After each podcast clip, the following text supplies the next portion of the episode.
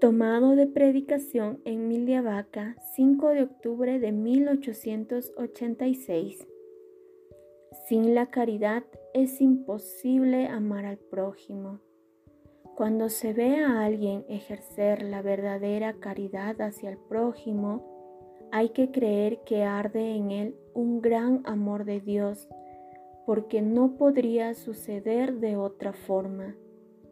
De diversas maneras, San Vicente de Paul ejerció la caridad a favor del prójimo, debido a que albergaba en su corazón una ardiente llama del amor de Dios.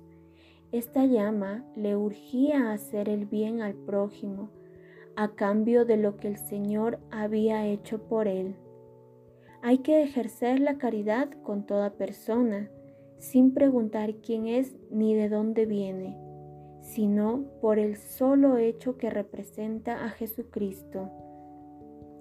Junto al amor de Dios, los solitarios del desierto también ejercían el amor al prójimo.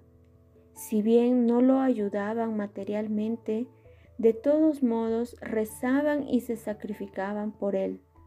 Unían sus mortificaciones a los sufrimientos de Jesús y ofrecían sus austeridades por sus hermanos, y cuando era necesario, solían salir de sus retiros, dejar su soledad y dedicarse a socorrer de sus semejantes.